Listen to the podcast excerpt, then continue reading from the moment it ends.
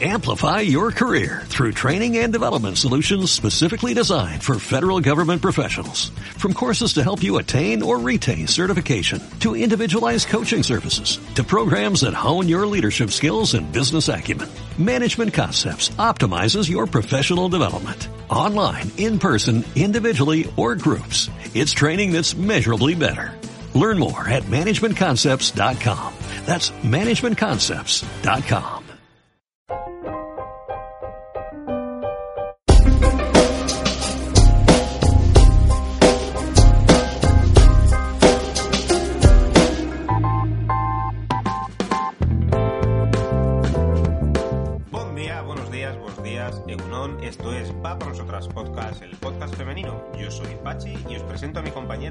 Martín. ¿Qué tal, Ali? Hola, hola, queridas oyentes, ¿cómo estáis? Bienvenidas a nuestro podcast femenino que hacemos siempre con la máxima ilusión. Os dedicamos todos los temas de interés, de actualidad, dedicados al mundo de la mujer. Y hoy os vamos a hablar de coches y del mundo del motor en general. Eh, pero antes de entrar en materia, Pachi os va a recordar eh, las vías, los medios de los que disponéis a vuestro alcance para contactar con nosotros. Pues sí, porque podéis encontrarnos en www.vapornosotras.es, esa es nuestra página web. Ahí vais a poder encontrar todo tipo de contenidos, eh, bien a través del blog, todos nuestros podcasts, también eh, podéis escucharlos a través de ahí, podéis descargarlos, suscribiros a iVoox, todo lo podéis hacer desde www.vapornosotras.es. Os queremos dar las gracias por vuestras valoraciones de 5 estrellas en iTunes, así como los me gusta de, de iVoox. En redes sociales, ¿dónde podéis encontrarnos? Muy sencillo. En Twitter somos arroba va por nosotras y en Facebook igualmente podéis encontrarnos como va por nosotras en el buscador. Eh, dicho esto, eh, también sabéis que tenemos un sorteo para la carrera de la mujer. Sorteamos dos dorsales y en nuestra página de Facebook vais a poder encontrar toda la información para poder participar. Eh, animaros, animaros porque es una carrera solidaria, ya lo contamos en, en uno de nuestros anteriores podcasts. Eh, así que nada, vamos allá con el tema de hoy, que a mí me encanta, es una entrevista fantástica, pero os la va a presentar Alicia. Sí, porque como os decía, vamos a hablar de, de coches, de motos, del mundo del motor en general y hoy tenemos una invitada de lujo que se llama Rocío. Hola Rocío, bienvenida, ¿cómo estás? Hola chicos, muchas gracias. Hola, hola. Eh, Hola. bueno, vamos a hablar en profundidad contigo porque nos parece muy interesante todo lo que haces. Entonces, Sí. eh, en principio, preséntate un poquito, cuéntanos quién eres, a qué te dedicas, en fin, Sí, lo que claro. ti te apetezca. Claro que sí. Pues bueno, mi nombre es Rocío, como bien habéis dicho, y nada, soy recién graduada en periodismo por la Universidad Complutense y actualmente pues me dedico a seguir estudiando un máster que también está relacionado con el periodismo y bueno, pues estoy en busca de, de tener más prácticas. Eh, hablaros un poquillo de mis aficiones, pues puedo destacar la música, que toco diferentes instrumentos, también los videojuegos, me declaro una tremenda friki. Y nada, y, y ya por último los coches. Los coches, esto más, más que una afición, podríamos decir que es una bonita pasión. Me gustan muchísimo y todo lo que tenga que ver con ellos. Por ello, bueno, mi principal aspiración es poder dedicarme como periodista íntegramente a esta bonita afición. Vamos, que podemos decir que eres Rocío Todoterreno, ¿no? La nueva marca de coches. Exactamente. Música, videojuegos y coches. Madre mía, Y una, y una cosilla como curiosidad, porque también está relacionado con el mundo del motor. ¿Te gustan también las motos o te centras más en los coches? Me centro mucho más en los coches, mucho, mucho más. De hecho, hace poco fuimos a un evento que se llama Moto Madrid y eran de motos y me intentaba centrar un poco más en el tema porque estaba un poquito más fuera de él. Pero los coches, los coches principalmente. Muy bien, muy bien. Todo, todo, todo- vamos, toda una amalgama de, de posibilidades esta chica. Claro. Eh, te graduaste en periodismo, como nos has dicho, en la Universidad Complutense de Madrid, y ahora estás haciendo un máster de periodismo multimedia profesional, en- también en la Complutense. ¿En qué consiste exactamente este máster? Pues a ver, eh, es un máster que está orientado principalmente a las nuevas herramientas y al uso de que hacemos ahora recientemente las nuevas tecnologías. Lo que quiere este máster es tocar diferentes puntos, como por ejemplo es la locución en televisión, en radio, eh, también las herramientas audiovisuales de Internet, el periodismo de datos y las nuevas herramientas que se utilizan pues, para hacer ese periodismo de datos. También hacemos diseño, diseño de revistas y eh, pues los diferentes grupos multimedia de, de España. Es bastante entretenido y bueno, esperemos que dé un poquito de, de salidas. Hombre, lo que sí es que es muy bonito. Es decir, todo lo que estás comentando a mí me gusta mucho, ¿no? Pero, pero la verdad que es un ámbito que tocas un poco todos los palos. Claro. Y, la verdad que, seguro que vas a salir muy, muy bien formada. Pero eh, para ti el periodismo, ¿qué significa y en qué modalidad de periodismo te has especializado? Pues para mí el periodismo podría decir que es informar, pero a la vez está bien informado de lo que, de lo que queremos informar. Es decir, hay a veces ocasiones en las que a lo mejor, pues bueno, estoy en una charla, ¿no? En una discusión de diferentes temas y pues hay gente que da su opinión, que habla y debate, pero yo no sería capaz de hacerlo si no estoy realmente informada sobre el tema. Entonces, pues eso sería para mí eh, el periodismo. Sobre el periodismo especializado, o bueno, el que me he especializado, vaya, eh, también deciros que es una de las ramas que tocamos en el máster y eh, yo particularmente, pues eh, podría decir que lo que más llevo es el motor para lo que por la página que he hecho o también periodismo de redes sociales y página web, porque básicamente en todas las prácticas que he realizado eh, ha tratado sobre ello. Está genial. Y bueno, eh, cuéntanos, ¿qué actividades llevas a cabo actualmente como periodista relacionadas directamente a partir, o sea, aparte de la página web que ahora profundizaremos más en el tema? Sí. ¿Qué es lo que haces ahora mismo? Pues, a ver, aparte de la página, a lo mejor no podría decir mucho porque todo ha sido a raíz de la página web gracias a ella pues he intentado involucrarme un poquito más en eventos que tengan que ver con, este mundo y por ejemplo pues pedí las acreditaciones de prensa y poder acceder a estos eventos pero ya no como, como página web sino ya como profesional del ámbito. Como freelance de periodista, ¿no? Exactamente. Entonces, claro, ya no vas con esa de con esa imagen de ¿y esta persona quién es? ¿no? Pues esta vez vas ahí con tu acreditación y con tu pase de prensa y vas como de forma diferente. ¿Y, cómo, ¿Y cómo ves el sector, tu, tu caso particular, tu opinión? Eh, ¿Crees que hay mucho intrusismo en, el periodismo, en esta profesión? yo también, por ejemplo, soy periodista y no he ejercido demasiado, pero, pero sí veo que hay muchísimo intrusismo. ¿Tú, ¿Tú cómo lo ves? ¿Cómo está el sector para ti? Pues sinceramente lo veo bastante mal. Como se suele decir, lo veo con un futuro algo gris y sería muy complicado encontrar una, estabilidad laboral.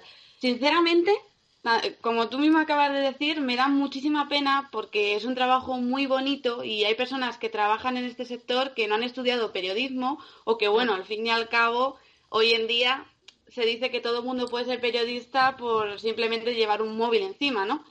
Entonces creo que puede que sea una labor algo infravalorada. Y a nosotros, los que hemos estado invirtiendo tantos años de nuestra vida en formarnos, informarnos, no sé, no nos tengan tanto en cuenta. Entonces, pues bueno, también es que, como en muchos trabajos en España, te piden mucha experiencia para trabajar, pero si no encuentras trabajo, ¿cómo vas a obtener esa experiencia, no? Entonces, al final es un bucle. Eso es una de las cosas que yo siempre me pregunto. Digo, sí, tú pides mucha experiencia, pero, pero eh, ¿cómo la consigo si ninguna empresa me da la posibilidad de, tener esa experiencia? Claro, Exactamente. es, la pescadilla que se de la cola, ¿no? Yo, ahí tengo algo que aportar, porque, claro, vais a ser las dos en contra mía, porque yo, no soy periodista.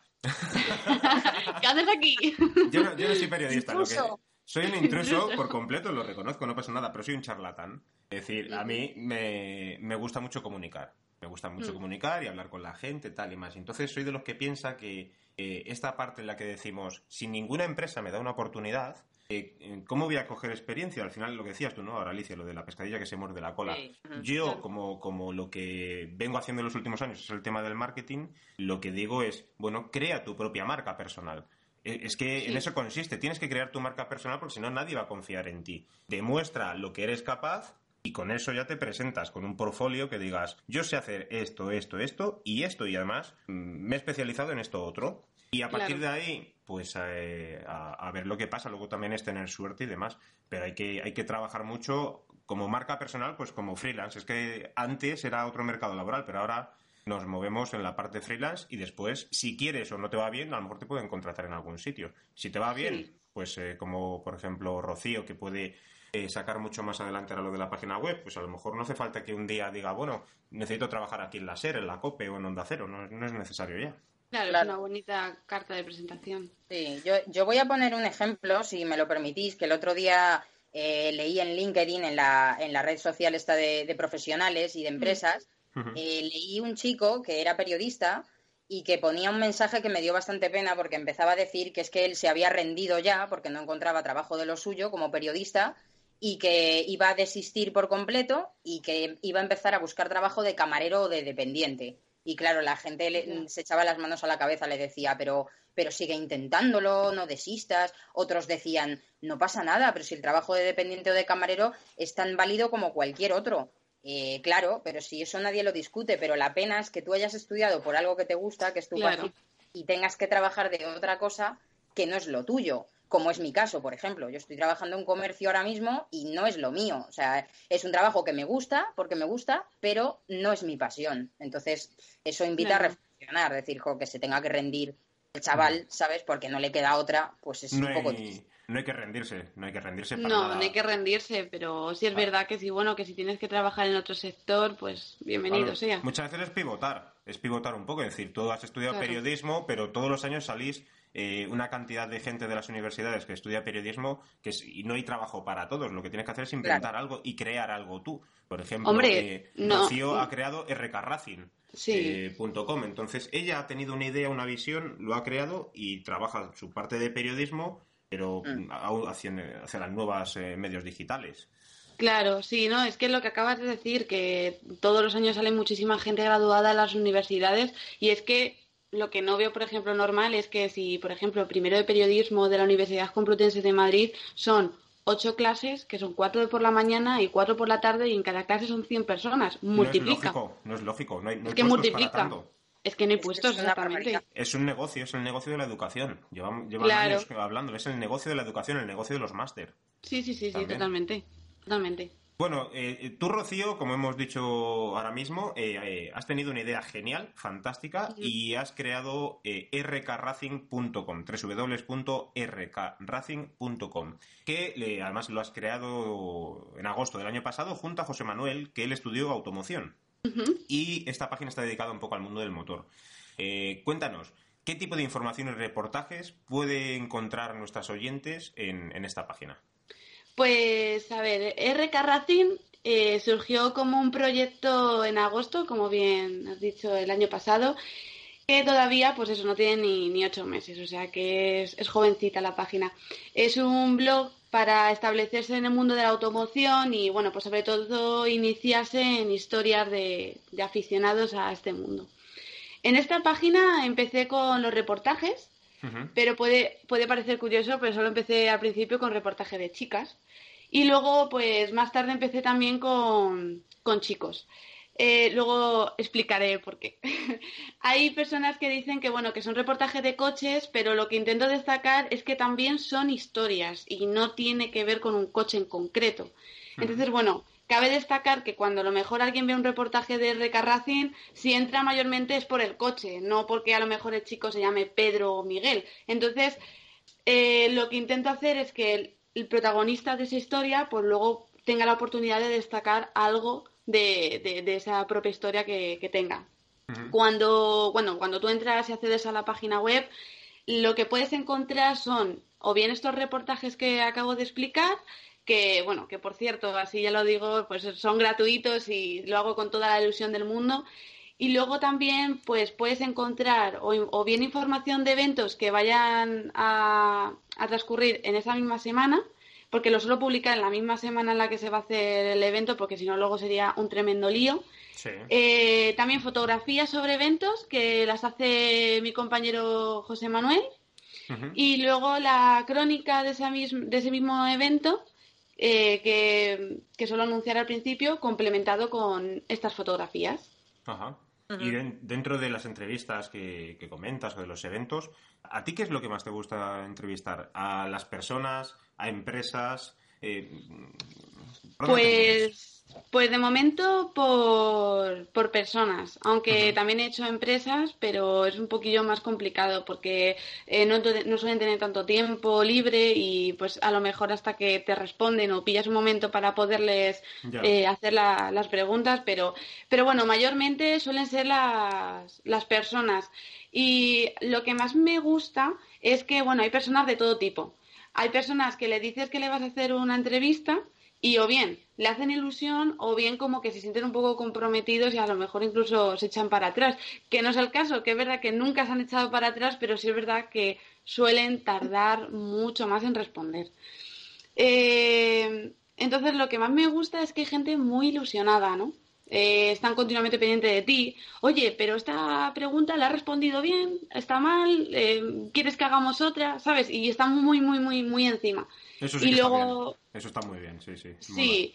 Y luego, pues bueno, hay otras. Eh, lo, lo, malo de las entrevistas es.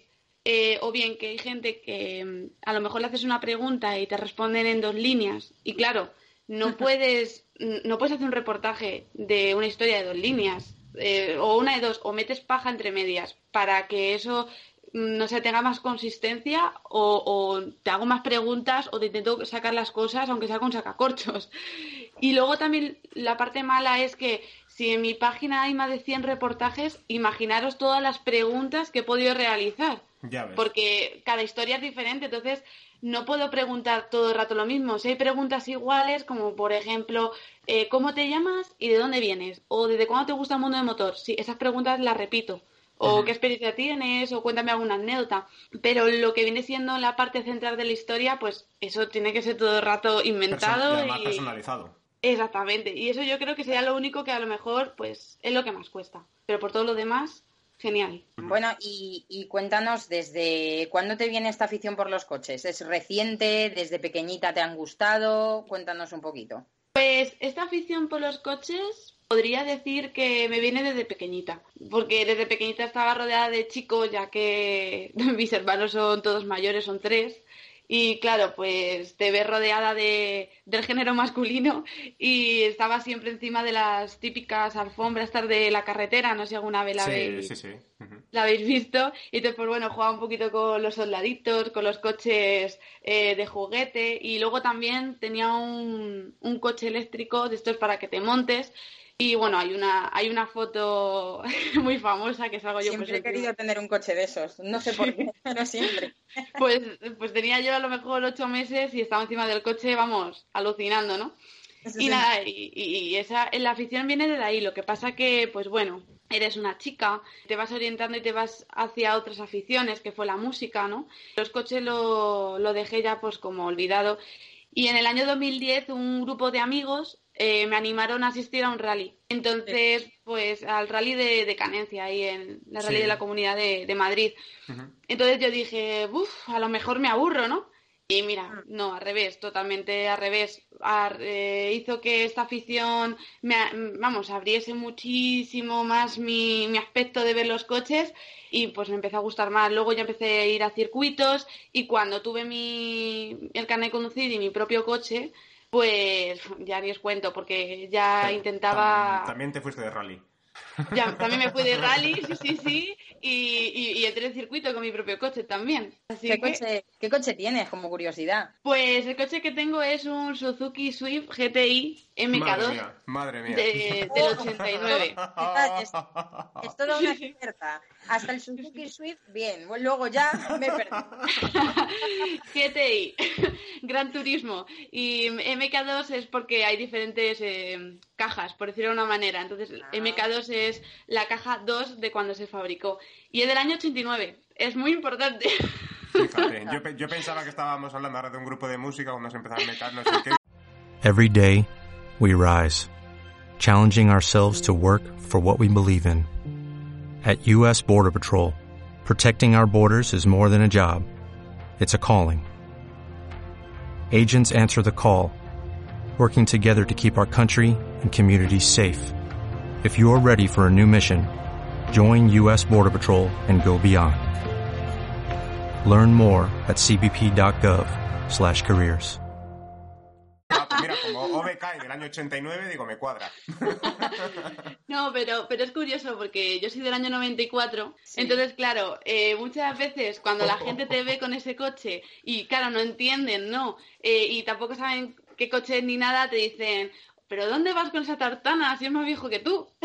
Esto, estos millennials, ¿cómo gustan las cosas underground, eh? Sí, pero, pero sí, además que, vamos, a mí me encanta mi coche y como, con más de 27 años que tiene, lo intento dejar lo mejor posible porque a veces pues hay algo que falla y, a veces es un poco complicado, pero de momento va bastante bien. Genial. Y bueno, imagino que, tendrás conocimientos sobre mecánica o, cómo. Pues sí, sí, sí, sí, eh, sobre mecánica. No pilotas del tema. A ver, también me gusta mucho, porque es como otra, podría decirlo que es una afición que complementa obviamente a los coches, pero también está separada, porque es un mundo totalmente diferente. Sí. Pero, pero también fue gracias a mi pareja, José Manuel, que ya el año pasado, en Semana Santa, le ayudé a hacer un swap. Un swap consiste en cambiar el motor de un coche y introducírselo a otro coche. Madre Entonces... Yo que no sé cambiar ni una rueda. bueno, pero eso, eso es aprender, eso es práctica. Es que, es que es eso, te tiene, te tiene que molar, está claro, porque yo como no me mola, pues tampoco he puesto interés, pero seguro que es facilísimo, o sea... Sí, sí, a mí también me resulta muy fácil, llamo por teléfono y ya está, o sea... Ah. y te voy a recoger el coche y luego te lo dejan otra vez en la puerta de casa, ¿no? más o menos, más o menos, yo también soy un poco malo, para el tema de la mecánica soy... No, pero, pero sí es verdad que eso, pues bueno, como es un motor, o sea, el motor es el corazón del coche y yo creo que más piezas no vas a tocar. Entonces, pues como que te vas a ir familiarizando un poco con toda la mecánica y sobre todo, pues la función que tiene cada pieza, es lo más importante. Pero bueno, que ya os digo que el último cambio de aceite, por ejemplo, se lo hice yo a mi coche. y luego sí. Qué, apañada, qué envidia me da eso. Porque yo, yo soy de las que echa combustible al coche, reviso los niveles, poco más. Y a circular. es, que no, es que no hay más. Pero porque es eso, es, es, lo que te digo, que es que mm, como tampoco he puesto interés, yo me imagino que es como todo, si, si te mola y tal, pues eh, a la fuerza aprendes, ¿sabes? Mm, poco a poco le vas cogiendo el gustillo y vas haciendo cada vez más cosas, ¿no? Que imagino que será lo que, lo que te habrá pasado a ti, que poco a poco pues irías aprendiendo cosillas. por supuesto. Si yo, por ejemplo, ¿qué creéis? ¿Que yo sabía hacer un cambio de aceite? claro que no. no. lo sé, oye, lo mismo, lo mismo. Oye, tampoco. A mí, a mí mi madre me enseñaba a cocinar y a lo mejor a ti tus padres te enseñaban a cambiar el aceite al coche. oye, que todo... Pues. Pues justamente pues fue, fue José, por eso mismo, porque yo dije, mira, tengo que hacer el cambio de aceite. Y él siempre me ha dicho con todo. Dice, mira, si tienes que hacer algo a tu coche, hazlo. Yo estoy detrás tuya y te voy diciendo cómo lo tienes que hacer. ¿Sabes? Yo te voy diciendo, pues aquí, coge esto, tal. Pero sí es verdad que luego siempre acabo diciendo, oye, ven, ven, ven, ven, ayúdame, que no puedo, o coge esto, o tal, porque al final es un caos. Claro. Qué, chulada, qué chulada. Yo ya te digo que con lo negado que soy. Pero bueno, sueles eh, acudir a eventos relacionados con los coches, eso está claro, concentraciones entiendo y cosas de estas. Eh, mm, ¿Recuerdas eh, alguno que te haya gustado especialmente, aparte de este primero que has dicho del rally de, de Canencia, que marcó un antes y un después? ¿O por algún motivo en concreto, no sé, algún, algún evento muy especial? Pues podría deciros que, porque el que yo había pensado sería Motomadrid, pero bueno, ya os lo, he mencionado y podría destacar de ese evento eso, que era de motos. Y como ya hemos hablado anteriormente, me gustan más los coches, entonces era más complicado para mí poder entenderlas.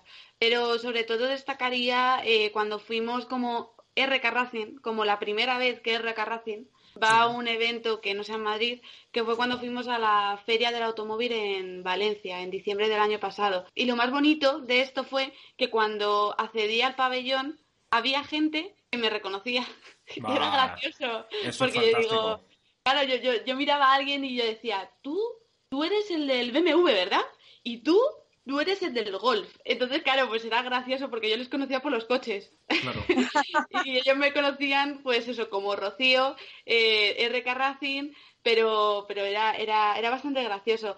También comentaros que muchas veces he tenido el problema de que como hablo a través de RK Racing, la, la gente piensa que soy un chico. Ya. Entonces, cuando luego me ven, dicen, ah, que eres una chica. Y yo, sí, sí. Ah, ese, era, ese era uno de los motivos por el cual queríamos entrevistarte. Claro, porque sabemos, sabemos que es un mundo que aún está un poco dominado por el, por, el género masculino, y realmente sois pocas las que os dedicáis a esto, con lo cual me pareció muy curioso que la gente también diga, oye, no, no, qué leches, es que nosotras también hacemos esto, claro que sí. Claro, sí, sí, sí, además ahora hay muchísimas más chicas dentro de este mundo y, eso pues se agradece, pues se agradece.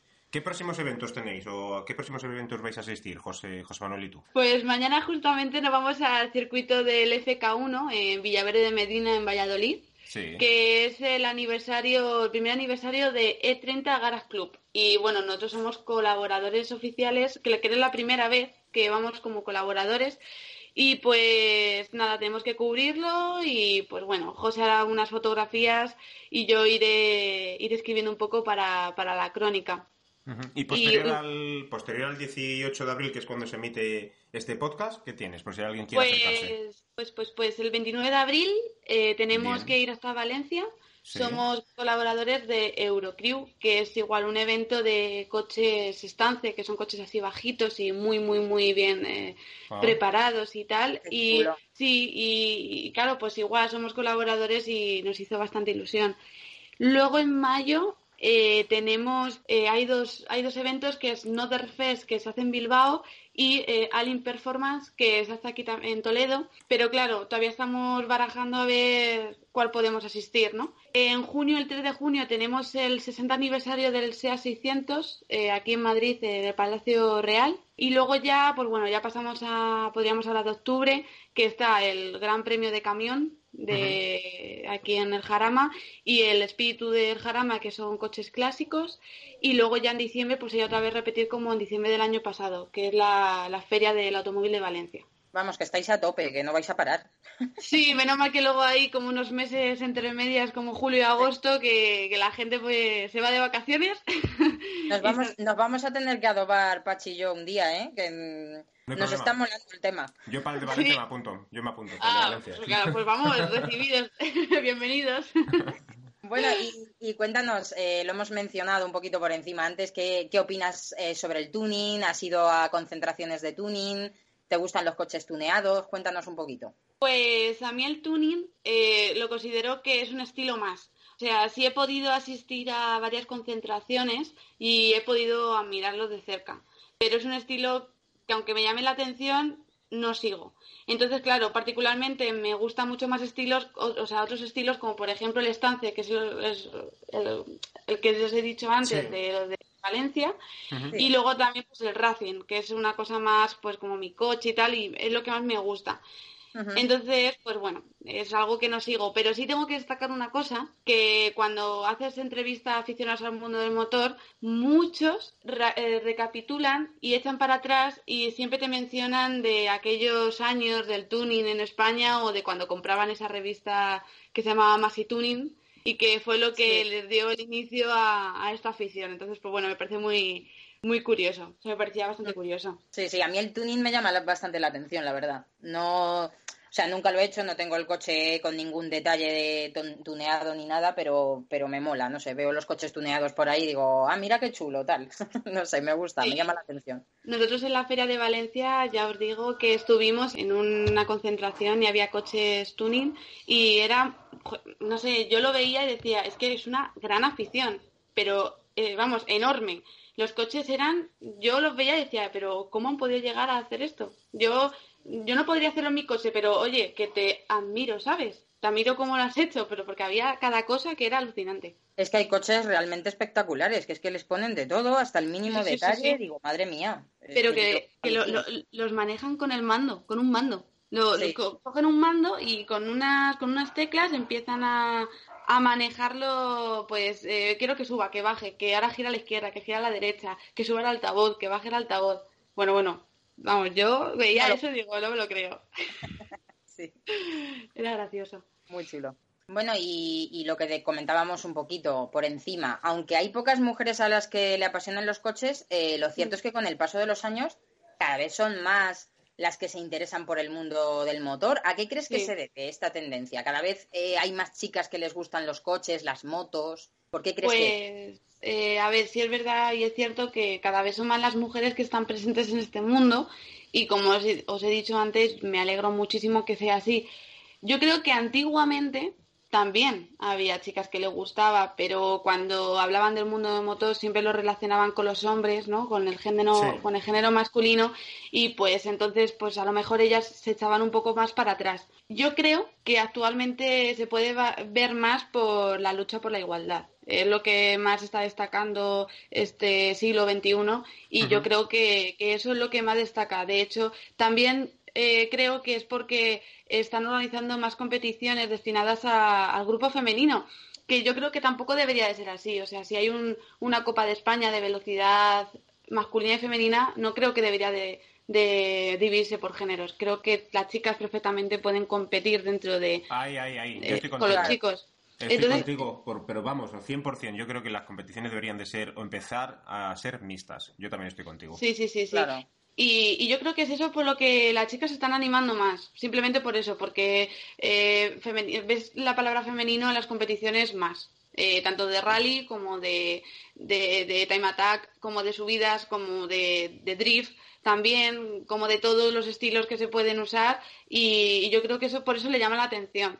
Pero haciendo eso tampoco estás luchando por la igualdad, ¿sabes? O sea, tú lo que no es, puedes... Es todo, lo contrario, yo pienso como tú, es todo lo contrario, porque además de esa manera, para, por ejemplo, estos deportes que son un poquito más seguidos, por ejemplo, como el tenis, el, eh, bueno, por ejemplo, voleibol, el fútbol, tal y más, se igualarían los salarios, ¿eh? Muchísimo. Es decir, ya no habría esas diferencias de que un tenista hombre gana mucho más que una tenista mujer. Ya se igualaría mucho y hay muchas mujeres que lo dices tú, no es que puedan competir, es que, es que nos ganan, es que es así aquí ya no hay diferencias de, nada. no te voy a decir en boxeo si se pone, no sé, Mike Tyson con una mm. boxeadora, que a lo mismo también hay alguna boxeadora que le da pal pelo. Pero, pero bueno, principalmente no lo veo, ¿no? Pero en otros deportes, vamos, lo que sea. Y que, claro. Sí, sigue, sigue. No, no, sí, es que lo que él estaba diciendo, a lo mejor pues en boxeo pues sí, seguramente que haya chicas que le pueden dar pal pelo, pero Claro, también habría que estudiar quiénes, porque siempre el esfuerzo femenino siempre está, pues eso, más eh, bajo que el masculino, pero claro, es que cada persona, cada cuerpo es, un mundo. Entonces, a ver quién se pondría a valorar eso, que esa es otra cosa. Luego en coches y en motos, pues sí, también es destreza y sobre todo motos. Tú coges una moto de 600 o coges una moto de 1000, tienes que tener una fuerza alucinante. Pero yo conozco chicas que compiten que son ganadoras y campeonas de la Open 600 y la Open 1000 y esas chicas perfectamente eh, claro bueno, que sí, claro que sí. Corren con, corren con chicos. Si ves a Dani Pedrosa que mide unos 50, ese, tío ha tenido que entrenar. Ha tenido que entrenar para coger esa pedazo moto, con lo cual una chica que mida unos 70, unos 60, igualmente tiene que entrenar como, como claro, Pedrosa. es todo es entrenamiento. Es entrenamiento, es, entrenamiento. Es, tiene que, es, todo aprendizaje y coger soltura y, un tiempo de, adaptación y ya está. Y, debemos estar eh, hombres y mujeres al mismo nivel. Es que es así. Yo también opino igual. Entonces... Sí, a mí, no, solo iba, eh, os iba a comentar que lo que más pena me da del, del mundo del motor es que se utiliza muchísimo la figura de, de la mujer como para vender. ¿sabes? Mm. Eso, eso, vale, sí, sí es verdad, porque la mujer, pues bueno, pues es más, eh, tiene un cuerpo mucho más, a lo mejor es un estilo diferente, ¿no? Que a un hombre, pero me da a veces rabia que, que a lo mejor va por eventos o vas por eh, un circuito y siempre están las típicas chicas, pues, y van como van no puede ir una chica claro. normal y corriente con unos vaqueros y no, no, tienen que ir exactamente, llamando la atención. Hombre, a, mí, a, mí, ya te digo yo que no me van a poner de imagen de un coche, ¿eh? porque no venderían nada. O sea, o sea, es que aunque sea un coche que su público objetivo sea para, para mujeres, que sabe que son estudios de marketing, a mí, o sea, no vale, no vale. Tienen que poner eh, algo visualmente atractivo. Claro, ya, pero siempre igual. Pero ahí entran eh, cuestiones sexistas, quizá. Entonces, Eso es lo que hay que evitar. Eso es lo que hay que evitar. Ya si entramos en ese tema nos daría para otro podcast. Eso, eso ya lo trataremos en otro episodio. Pero bueno, Rocío, para finalizar, eh, cuéntanos qué, qué, esperas de tu profesión. ¿Dónde te imaginas trabajando dentro de 10 años? Bueno, pues como ya he dicho antes, veo un futuro bastante gris. Y me veo trabajando de lo que sea. El periodismo no es algo en lo que tengo que trabajar sí o sí, aunque me daría mucha pena, como ya os he comentado antes, después de haber invertido muchísimos años de mi vida en formarme. Pero bueno, como ya tengo RK Racing y por lo menos por esa vía puedo desahogarme, tanto personal como profesionalmente, pues bueno, es una cosa que, que lo dejaría un poco de lado pero si el día de mañana tengo que trabajar en otro sector de, vamos, que no tenga que ver con, con el periodismo, pues bueno, bienvenido sea. No tendría ningún problema, pero, pero bueno, me daría, me daría penilla.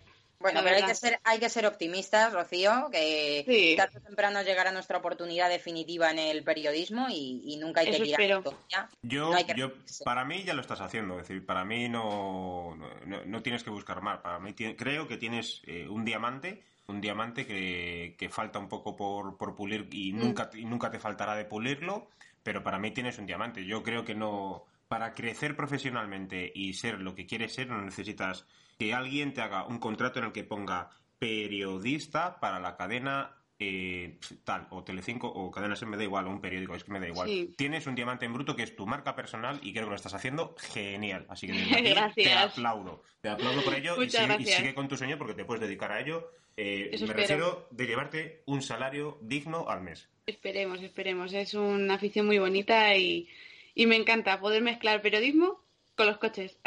Ya está, ya está, no hay, no hay, nada más, ya está. Es lo que te gusta, es divino, fantástico. Claro que sí. Bueno, muchísimas gracias por. No, muchísimas gracias a Muchas gracias. Por dedicarnos tu tiempo, porque además es que sabemos que estás súper liada.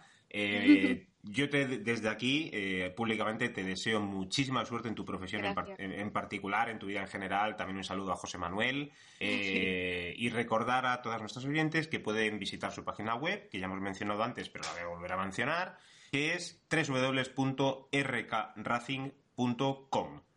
Sí, así es. Eh, en Facebook creo que te siguen en torno a unos 4.000 seguidores. Después del gran programa de este podcast de hoy, creo que eso de duplicará o se triplicará, porque como nos escuchan millones de personas en todo el mundo, bueno, te, van a quemar el teléfono. Esa era ¿eh? la idea también. Así que ya sabéis, queridas oyentes, si queréis hacerle alguna pregunta más a Rocío, eh, tenéis dos formas. Uno, a través de nuestro formulario de contacto en nuestra web, www.vapornosotras.es, y que nosotros le haremos llegar las, eh, las preguntas que queráis a Rocío. Eh, estoy seguro que ella os va a contestar encantada. Claro que sí, pues sí, estupendo. Y nada, deciros que muchísimas gracias a vosotros también por este, esta entrevista, por darme la oportunidad y nada, y que os deseo muchísima suerte por esta bonita iniciativa de Va por Nosotras, que me encanta y nada, tenéis una gran seguidora y una gran fan que os seguirá, vamos, a muerte. Te voy a dar el número dos, no, número tres, porque el número uno y el número dos lo tienen compartido entre la madre de Alicia y la mía, y el número ah, tres, el número tres te lo verdad, ¿Verdad? Ah, vale. Genial. Pues nada, lo dicho, muchísimas gracias, Rocío. Ha sido un verdadero placer tenerte aquí con nosotros hoy. El placer es mío. Y nada, hasta aquí el episodio de hoy. Como ya sabéis, eh, queridas oyentes, os animamos a que nos sigáis en las redes sociales, como hemos dicho antes, va por nosotras, todo seguido, a que compartáis lo que publicamos, eh, que deis me gusta en iBox y que hagáis una valoración 5 estrellas y una reseña en iTunes. Eh, así nos ayudáis a crecer cada día porque seguimos creciendo y seguimos motivados gracias a vosotras. Muchísimas gracias de verdad. Chao, chao. Chao, hasta luego. Hasta luego. What if you could have a career where the opportunities are as vast as our nation, where it's not about mission statements, but a shared mission? At U.S. Customs and Border Protection, we go beyond to protect more than borders, from ship to shore, air to ground, cities to local communities. CBP agents and officers are keeping people safe. Join U.S. Customs and Border Protection and go beyond for something far greater than yourself. Learn more at cbp.gov slash careers. Every day, we rise, challenging ourselves to work for what we believe in. At U.S. Border Patrol, protecting our borders is more than a job. It's a calling. Agents answer the call, working together to keep our country and communities safe. If you are ready for a new mission, join U.S. Border Patrol and go beyond. Learn more at cbp.gov/careers.